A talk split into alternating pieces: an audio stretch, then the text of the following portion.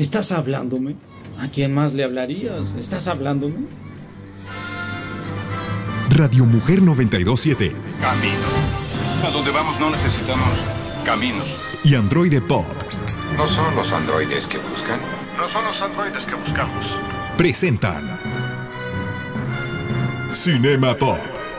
Bienvenidos a Jurassic Park. A la grande le puse cuca. Con Naum Andrade, Y yo. Yo soy. Iron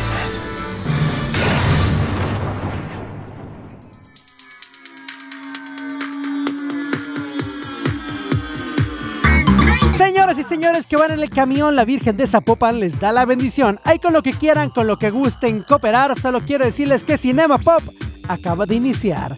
Sean bienvenidos a Cinema Pop. Mi nombre es Naum Androide. Estoy muy contento de estar con todos ustedes y le mando un saludote a mi amadísima productora Esmeralda Cano y al señor de señores, el que dirige este barco, el señor Dago Camacho.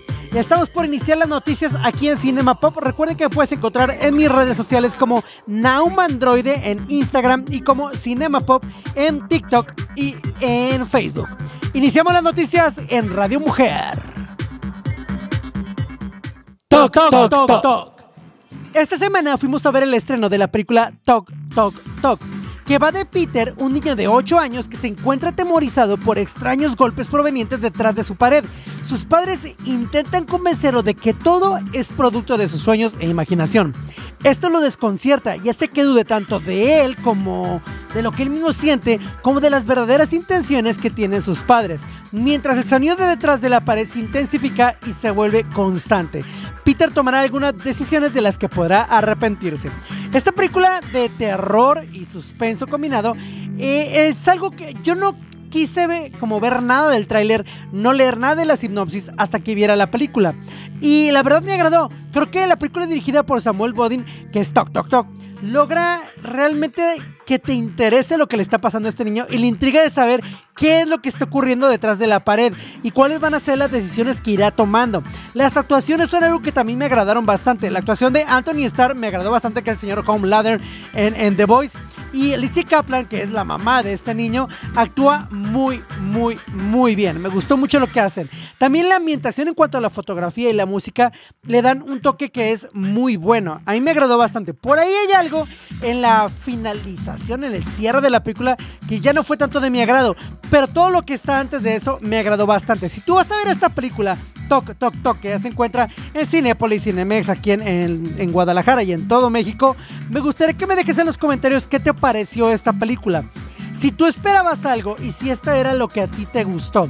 En especial me agradó el sentido de terror y suspenso que maneja y me sorprendió. Creo que es una, una película que va por unos giros distintos y que creo que en la manera en que se va llevando la trama la hace especial y a mi parecer un tanto distinta a otras películas. Sí me agradó, pero me gustaría que me dejaras en los comentarios cuál es tu opinión. ¿A ti te agradó la película? ¿No te agradó la película? ¿O te sorprendió? ¿No te sorprendió? Ni siquiera sabes que se iba a estrenar. Déjame en los comentarios que te leo.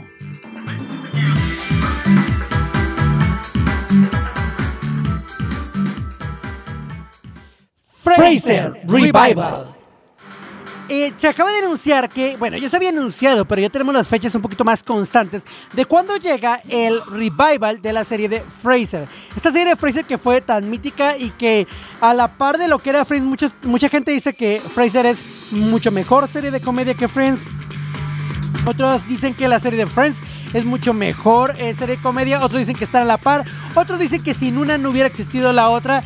Pero lo que nadie discute es que Fraser es algo que marcó muchísimo a varias generaciones. Pues bueno, ya se tiene el anuncio de cuándo van a llegar los primeros episodios de Fraser y cómo se estará dando este revival, cómo lo estaremos viendo. Por primera parte va a llegar por parte de Paramount Plus. Esto va a ser en Estados Unidos y lo más normal es que en México también llegue en ese mismo canal que es Paramount Plus.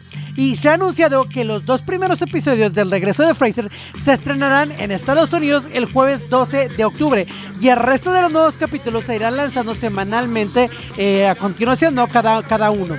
¿De qué va un poco esta segunda temporada? Pues bueno, simplemente es que Fraser eh, fue filmada frente a una audiencia en vivo en los estudios Paramount en Los Ángeles y la nueva serie sigue a Fraser Crane en el siguiente capítulo de su vida mientras regresa a Boston con nuevos desafíos que enfrentar, nuevas relaciones que forjar y un nuevo sueño, o dos, por cumplir. Fraser ha vuelto a entrar al edificio. Se ha confirmado que van a regresar varios de los personajes que, veí- que veíamos en la serie original. Sin embargo, por ahí hay dos que desgraciadamente no van a regresar. Y es que ah, entre ellos tenemos a David Hypris que no retomará su papel de Niles. Y el triste fallecimiento de Jonah Mahoney eh, pues va a descartar que Martin, el papá de Fraser, pues regrese a este reboot. Si a ti te interesó Fraser, me encantaría que me dejes en los comentarios qué opinas de este revival y si lo esperas con ganas, si lo vas a ver y si conocías esta serie llamada Fraser. Te leo en los comentarios. One Piece de Netflix, primeras reacciones. A lo largo del mundo ya hay muchas personas que ya tuvieron la oportunidad de ver los primeros episodios o toda la serie completa del remake, revival de One Piece en Netflix, este live action que está haciendo Netflix. Lo que yo les voy a leer ahorita son opiniones de muchas personas que lo vieron y que ya han empezado a decir cuáles son sus opiniones. No es algo que yo he visto antes de que comien- comiencen a decir algo. Por otro lado, yo el anime nunca lo vi, no, no, no lo he podido ver, no, no me llamó como toda la atención, pero me encantaría, si tú crees que debería de verlo, me encantaría que me dejaras en los comentarios por qué debería de ver One Piece, qué crees que es lo que me pueda llamar la atención de esto y si debería de verlo antes de ver este live action por parte de Netflix. Bueno, algunas de las opiniones que han dejado las personas es lo siguiente. Y, creo que sorprende porque Netflix no tiene muy buena fama a la hora de hacer remakes y mucho menos cosas que tienen que ver con anime en live action. Pero bueno, por ahí Megan Peters dice, he visto One Piece de Netflix y aunque no puedo decir mucho, puedo decir esto antes de que se publique toda mi cobertura. He visto la primera temporada varias veces. Es buena. Es buena.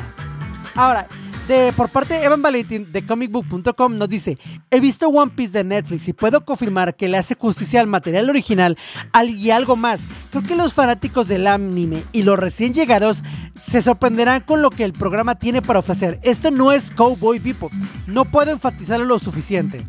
Parece que todo va por buen lado. Por otro lado tenemos a Daniel Donkey de Crunchyroll que dice, no puedo decir mucho y escribiré mucho sobre ello más adelante, pero he visto el live action de One Piece en su totalidad. ¿Y qué tal?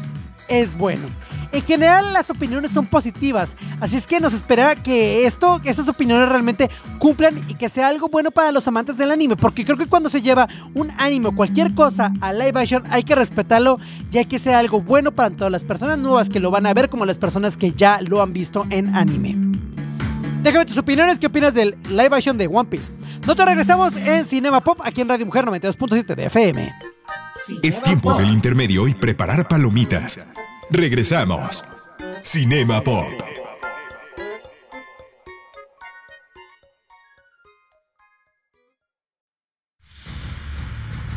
Finaliza el intermedio.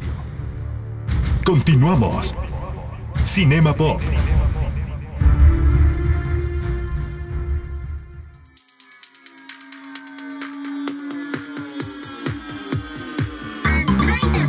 Estamos de regreso en este sabadito en Cinema Pop. Estoy muy contento de estar platicando con todos ustedes.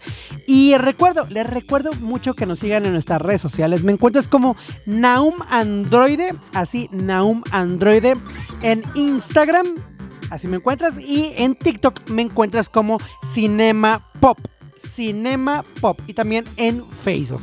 El día de hoy quiero platicar con ustedes de esas curiosidades de algunas películas que nos gustan mucho. Me encanta darles curiosidades y creo que son cosas que a veces cuando ya vemos el filme terminado no nos imaginamos de dónde viene algo o tenemos alguna teoría o qué cosas ocurrieron este, durante el rodaje que a lo mejor son, son cosas curiosas que destacar. Y el día de hoy, de una de las películas que me encantaría platicarles, es una de mis películas favoritas que también me gusta muchísimo. Aparte, creo que el actor es muy bueno, que bueno, descanse en el señor Robin Williams, y es la película de Jumanji. La original, Jumanji original. La Jumanji es una película estadounidense de 1995 dirigida por Joe Johnson y con actuación de Robin Williams, Bonnie Hunt, Christine Doss y Bradley Priest. Está basada en el relato infantil homónimo de 32 páginas publicado por Chris Van Allsburg en 1981 y que recibió el premio de National Book Award en la categoría de ilustración y la medalla Rudolph Cuticle en el mejor libro ilustrado.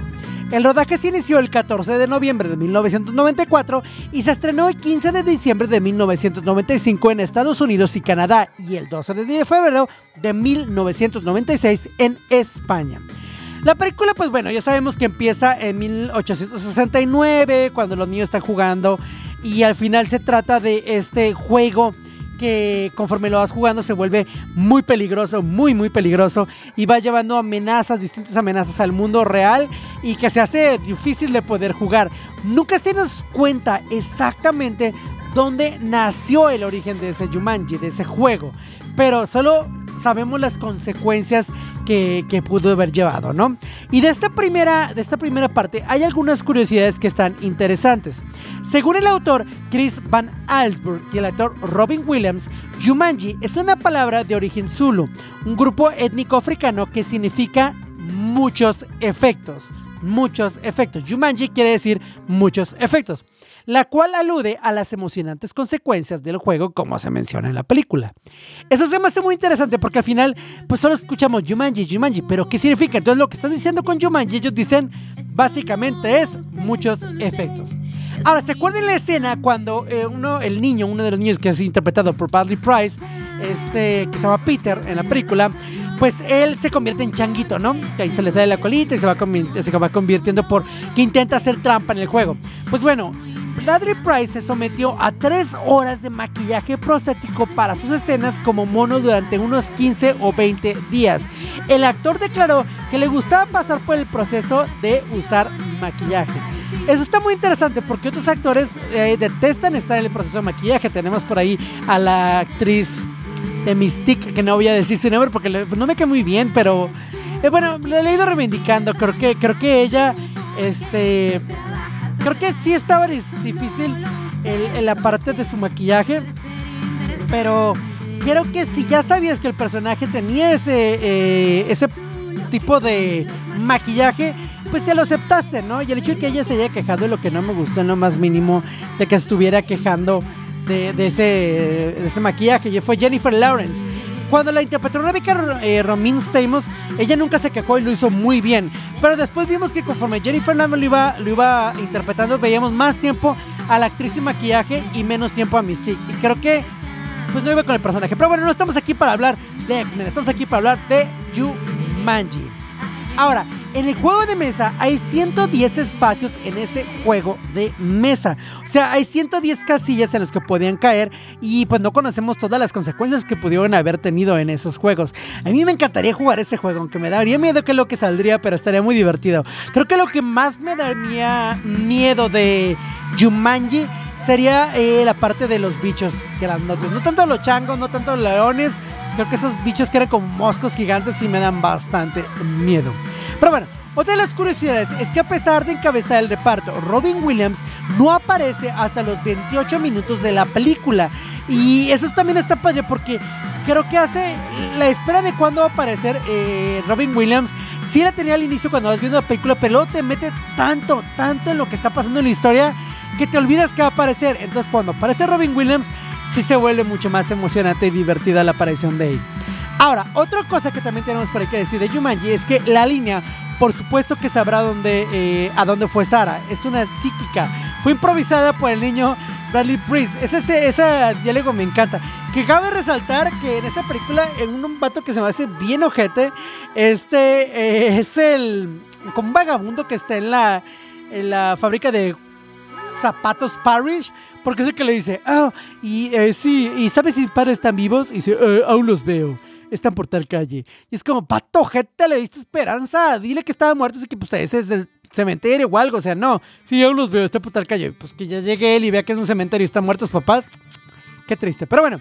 Otra de las curiosidades es que el cartel de Paris Shoes todavía está en exhibición en Creamy, en New Hampshire. Todavía lo puedes ver ahí. Y eso está, está chido. La verdad es que, que está padre poder tener esas esos detallitos cuando se quedan los props en algún lado de las películas. Y ah, bueno, a mí me encanta ir a ver, poder ir a ver dónde se hicieron estas escenas, ¿no? Y otro detallito es que la gente de Keene, New Hampshire, adoró a Robin Williams durante la filmación de la película. Incluso el alcalde del lugar le entregó las llaves de la ciudad en 1994 por lo que tras su muerte crearon un monumento improvisado con flores y velas bajo el letrero de Party Shoes e incluso organizaron una proyección pública de la película. Y es que Robin Williams era alguien bastante amado y querido por muchas personas y su muerte sí, sí nos dolió bastante, sí fue algo triste eh, que él partiera. Ahora, otra cosa más que podemos decir de Jumanji es que el tablero del juego Jumanji fue muy popular a lo largo de los años, hasta el punto de que un tablero usado en la película que se vendió en 2014 en eBay por más de 60.800 dólares. Eso es como un montón de dinero. O sea, imagínense, un tablero usado en la película se vendió en 60.800 dólares. ¿Tú pagarías eso por un tablero de Jumanji? Ah, yo si tuviera el dinero, la neta sí estaría chido. Para filmar la estampida de rinocerontes, el equipo de producción preparó un ariete hidráulico para lanzar un rinoceronte de acero a través de la pared de la biblioteca, el cual luego fue reemplazado por una manada de animales con CGI durante la postproducción. Y es que, si bien hay escenas donde el CGI se ve raro, creo que por la corrección de color, no tanto por la animación o por el modelado, sino la corrección de color, como que algo estuvo raro ahí.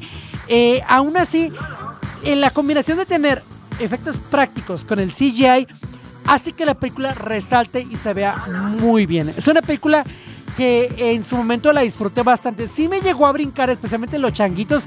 Había algo en su corrección de color que se veía raro, pero me encantaban los efectos prácticos y, combinado con efectos eh, físicos. Y eso creo que lo hace que no se ve tan mal en esta época.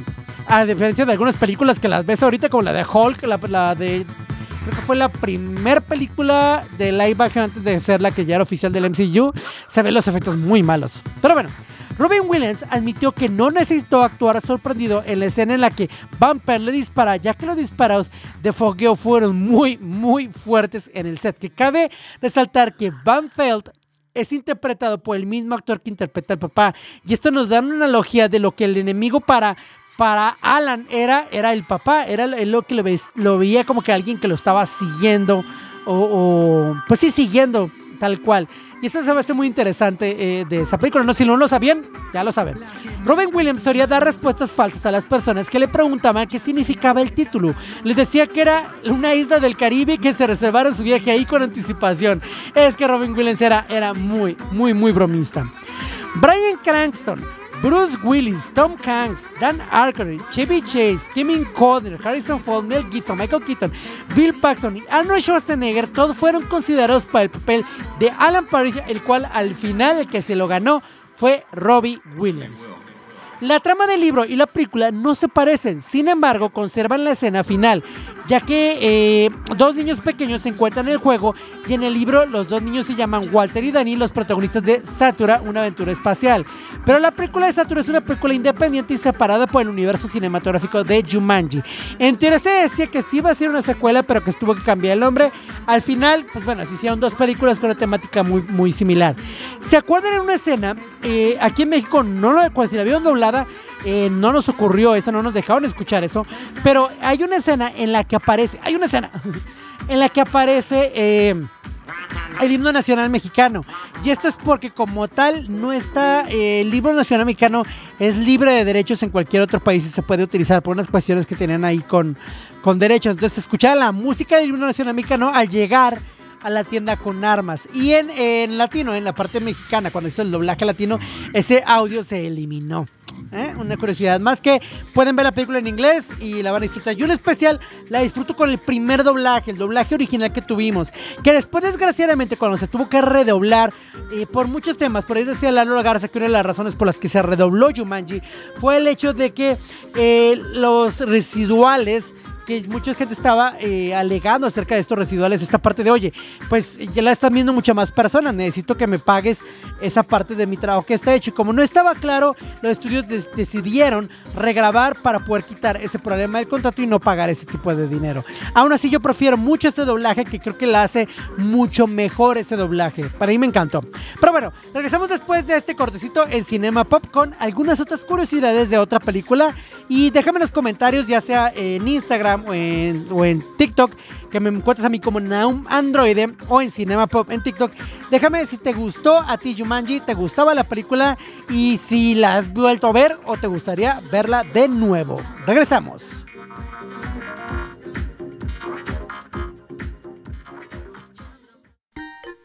Es tiempo del intermedio y preparar palomitas. Regresamos. Cinema Pop.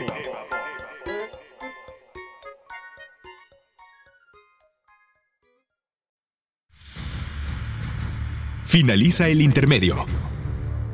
Continuamos. Cinema Pop.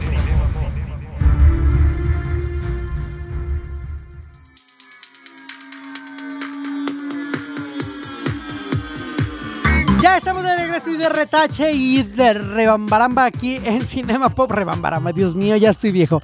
En Cinema Pop, Radio Mujer 92.7 de FM. Me encanta estar platicando con ustedes. Recuerde que me puede seguir en mis redes sociales como Naum Androide, así me encuentras. Naum Androide, Cinema Pop, así me encuentras Naum Androide en Instagram. Y también me encuentras en TikTok como Cinema Pop. Y con eso me puedes seguir y pues ganarte algunos pasecitos cuando hacemos este, promociones o también por ahí eh, conocer qué lo que estamos viendo y poder platicar entre nosotros. Ahora, en el bloque pasado estuvimos hablando de Jumanji y es una película que en en lo personal me encanta y le estaba dando algunas de las curiosidades que ocurren en torno a la película de Jumanji. Pues bueno, ahora quiero hablarles de otra película que está metida en mi corazón totalmente y que la amo con toda mi alma por tantas cosas que viví con ella y en especial porque me gusta la historia, pero también porque es una película que disfrutaba mucho con mi madre. Descansa en paz, mi mamá, Evelia Guerrero, estás en el cielo, te amo con todo mi corazón. Y con ella disfrutaba ver esta película llamada Matilda, que luego tuvo como su remake de Netflix en versión musical, que en lo personal no me gustó, me quedo con la versión original, pero Matilda es una película que me fascinó, me encantó. Eh, es basada en un libro, pero creo que lo que me encantaba fue la manera en de contar esta película y la inocencia y, lo fuerte del tema que manejaba, pero contado de una manera muy hermosa.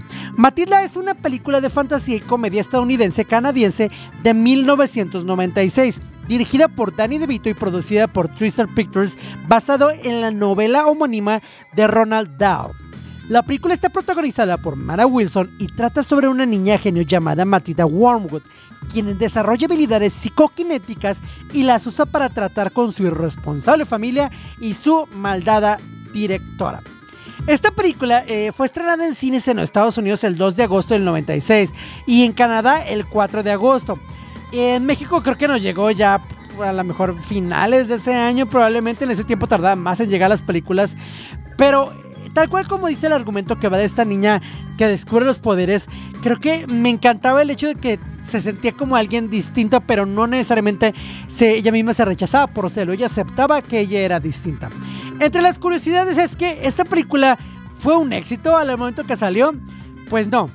Se estimó su costo de producción en 36 billones de dólares y lo que recaudó en Norteamérica, los Estados Unidos y Canadá no llegó a cubrir los 33.459 millones de dólares. ¿Se convirtió en una película de culto? Sí, pero no fue como una película que que, el, que fuera rentable para el estudio en su momento. Eso en proyecciones.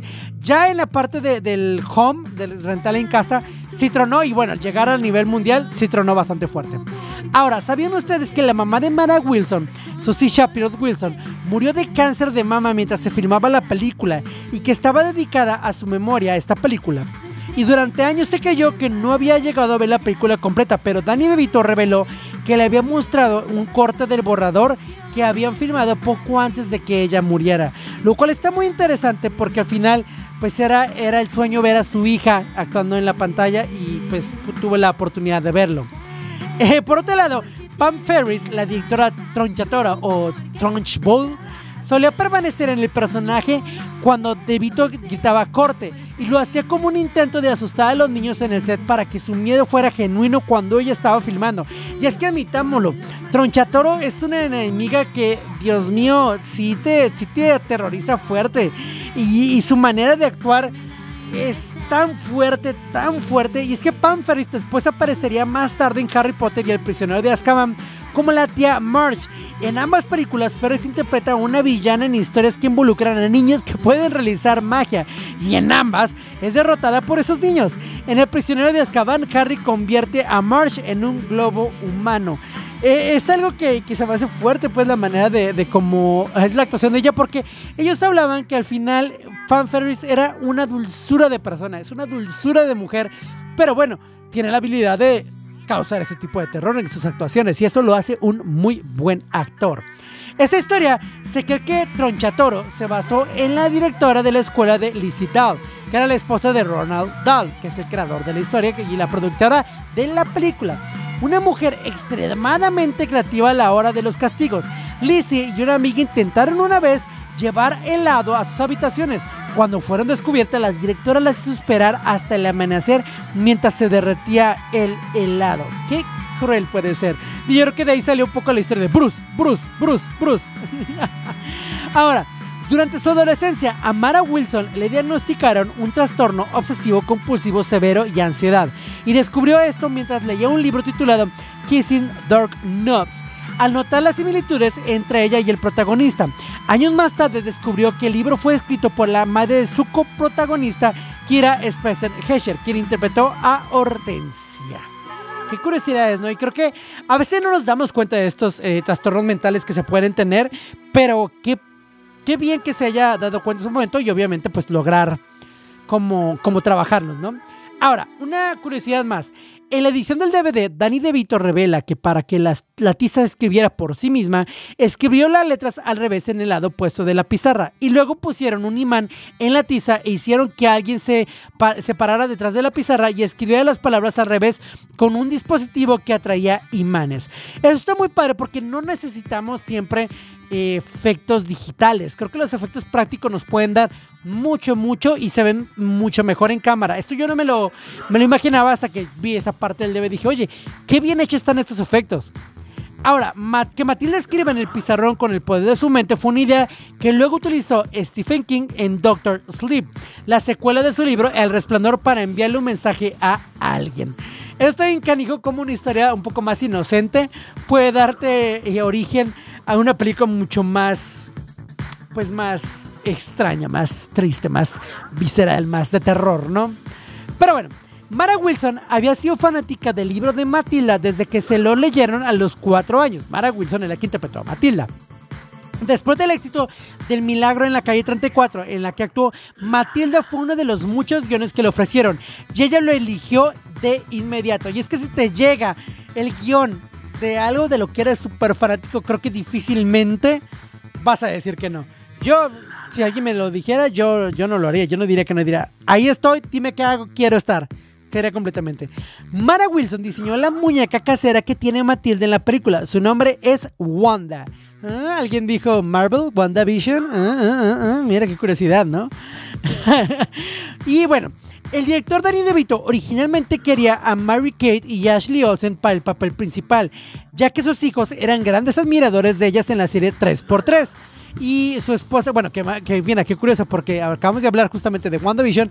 Y Mary Kate y Ashley Olsen, pues son hermanas de la señorita WandaVision, Elizabeth Olsen. Qué curiosidad, ¿no?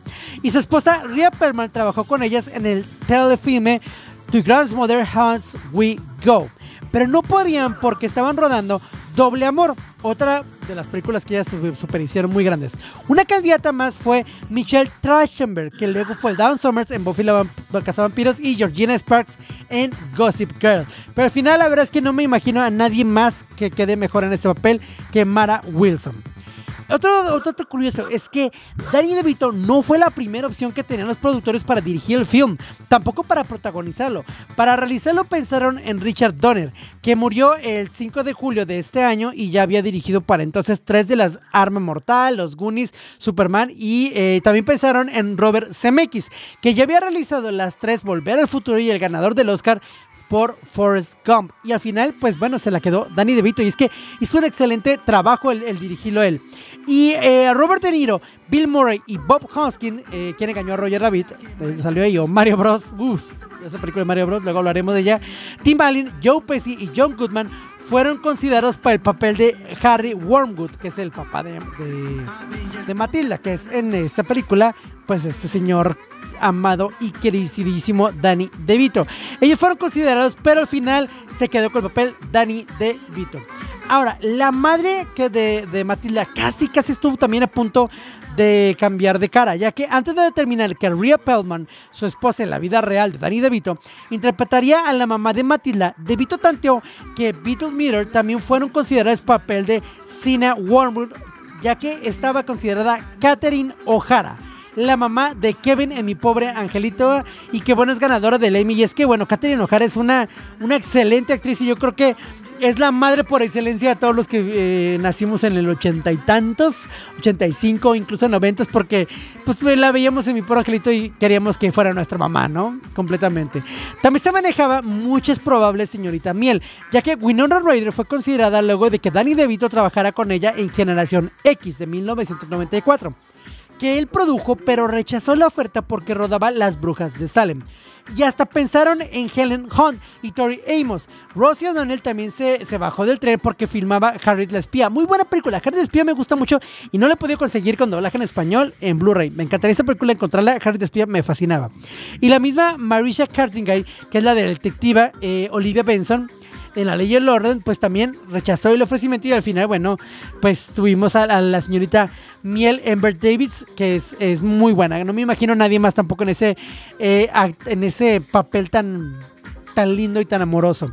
Por otro lado, el papel de uno de los agentes, el papel de uno de los agentes del FBI fue pensado originalmente como un cameo de Arnold, el amigo de Danny DeVito, y juntos eh, habían trabajado ya la película Gemelos y El último gran héroe y Junior, pero lo rechazó porque estaba ocupado con la película de El Protector. Me hubiera estado interesante tener ahí a, a Arnold Schwarzenegger de esa manera, me hubiera estado interesante verlo. Y tal vez la escena más, más famosa de la película en la que Bruce Bolaño se ve obligado a comer el pastel, bueno, tardó tanto en filmarse que la hoja de llamadas del elenco tenía un símbolo infinito escrito en las horas de inicio y finalización. ¿Se imagínense cuánto pudo haber tardado tanto en filmarse esa película? Cuando Matilda roba la muñeca y, esconde, y les esconde, la señorita Tronchatore pone su cara en la ventana y la humedece con su nariz. Es un homenaje a los Velociraptors que están tras los nietos eh, del dueño de Jurassic Park y que se había eh, estrenado algunos años antes. Son muchas escenas y muchas cosas las que tiene esta película que la hacen muy buena. Me encantaría que me dejaras en los comentarios, ya sea en Naum Android, en Instagram o si me encuentras en TikTok, en Cinema Pop. Me encantaría que me dejaras en los comentarios tú qué opinas de Matilda y de Jumanji, que estuvimos hablando también de esta película de Jumanji. ¿Te gustaban estas películas? ¿Sabías alguno de estos datos curiosos que, que les acabo de mencionar en este momento? ¿O no tenías la menor ni la más mínima idea de que esas cosas habían ocurrido durante la filmación? y la postproducción de esas películas. Con eso nos estamos despidiendo de este bloquecito y regresamos el siguiente con más noticias aquí en Cinema Pop, Radio Mujer 92.7 de FM. Les mando un saludo hermoso y grande a todas las personas que nos están escuchando, especialmente aquí en la tienda de, que está cerca de mi casa, ahí en la tienda que está cerca de mi casa, en la tienda de maestros. Les mando un saludo a todos los que nos están escuchando ahí, saludote enorme. Hello, how are you? How you doing, man? Are you doing okay? Are you doing good? That's right. Siempre nos hablamos así. Mando un saludo a todos ellos. Y bueno, regresamos después de, de este bloquecito en Cinema Pop, Radio Mujer 92.7 de FM.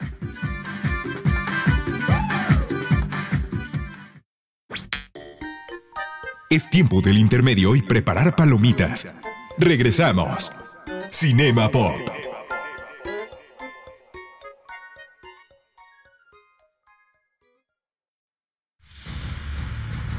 Finaliza el intermedio.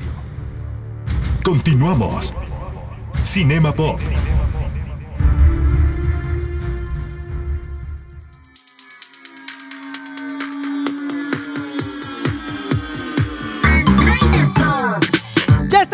En Cinema Pop en este sabadito. Ya estamos en el último bloque. Les recuerdo que mi nombre es Naum Andrade y me encanta estar pudiendo platicar con ustedes aquí en Cinema Pop. Sígueme en mis redes sociales. Eh, me encuentran a mí como Naum Androide en Instagram. Muchas personas me siguen y de ahí se han ganado varios boletos para ir a algunas premiers. Y también pueden seguir, por favor, en TikTok. En TikTok me encuentras como Cinema Pop. Sígueme en Facebook y TikTok y te vas a divertir y vas a enterarte de las premisas a las que voy y también podrías ganarte algunos boletitos. Así es que continuamos con las noticias. Zack Snyder, Zack Rebel, Moon. Rebel Moon.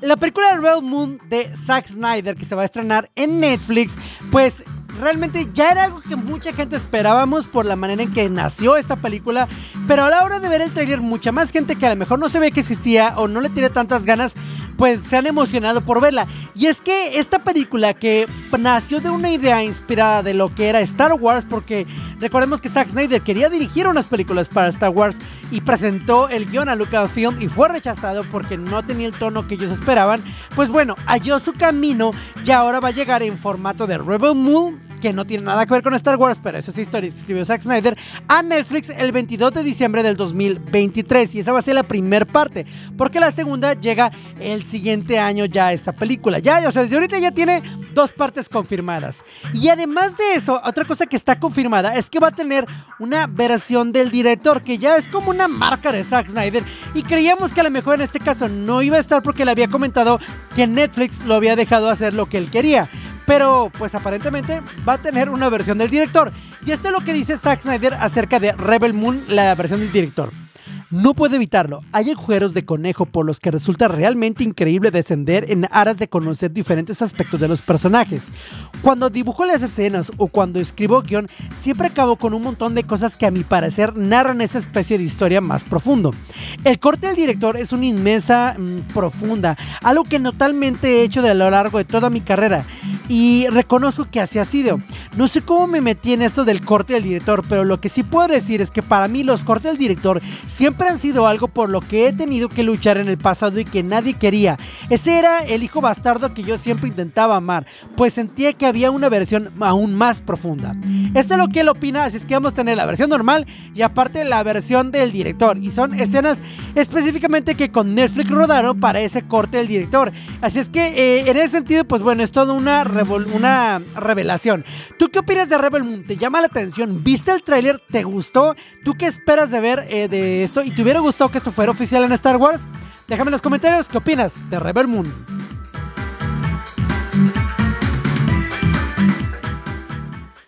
Opinión el elegido. Ya pasaron varias semanas de que la mm, serie de televisión El elegido llegó a Netflix y muchas personas la han visto. Y es una serie que desde que vi la primicia, que básicamente es un drama mezclado con fantasía y que narra la historia de Jody, un niño de 12 años que vive en Santa Rosalia, Baja California, y que después de sobrevivir a un extraño accidente descubre que tiene impresionantes poderes, básicamente los poderes de Jesucristo. La verdad es que esa temática ahí me llamaba mucho la atención y dije, ok, quiero verla. Además, creo que eh, me parecía, al momento de ver el casting general sin ver sus actuaciones, me parecía que puede ser una buena idea. Ya he visto la serie y siéndoles muy honesto, sí tiene cosas buenas que te medio atrapa la historia, pero para mí hay cosas que me desconectaron bastante de la serie. Y uno de ellos es el apartado sonoro. Creo que el excesivo uso de sonidos que en teoría te están creando una tensión en escenas que no hay una tensión se vuelve que te canse, que se ha cansado de estar escuchando eso y ya no te crea ninguna tensión después cuando hay una revelación. Entonces las revelaciones que tienen, eh, si vienen acompañadas de un sonido, se vuelven planas. Otra cosa que en lo personal no me gustó es que la historia se hace pesada. Se hace muy pesada porque se toman demasiado tiempo en ir eh, mostrando cosas que a lo mejor no son tan relevantes para la historia. Y menos con la primicia que nos han planteado. Y por último, una cosa que de plano también no me gustó son las actuaciones de los niños. Sí, se entiende, son niños, pero hay niños que son buenos actores. Y en este caso creo que el delivery, la manera de entregar los diálogos se vuelve pesado. En momentos de hecho no se alcanza a entender lo que están diciendo. Y eso también me desconecta al tratar de entender lo que están diciendo. En general, la historia no es mala, pero para mí sí me sacó mucho y creo que esperaba más. Déjame en los comentarios tú qué opinaste de esta serie El elegido. El MCU llega a Blu-ray. Las series de Marvel ya van a llegar a Blu-ray. Bueno, al menos dos de ellas.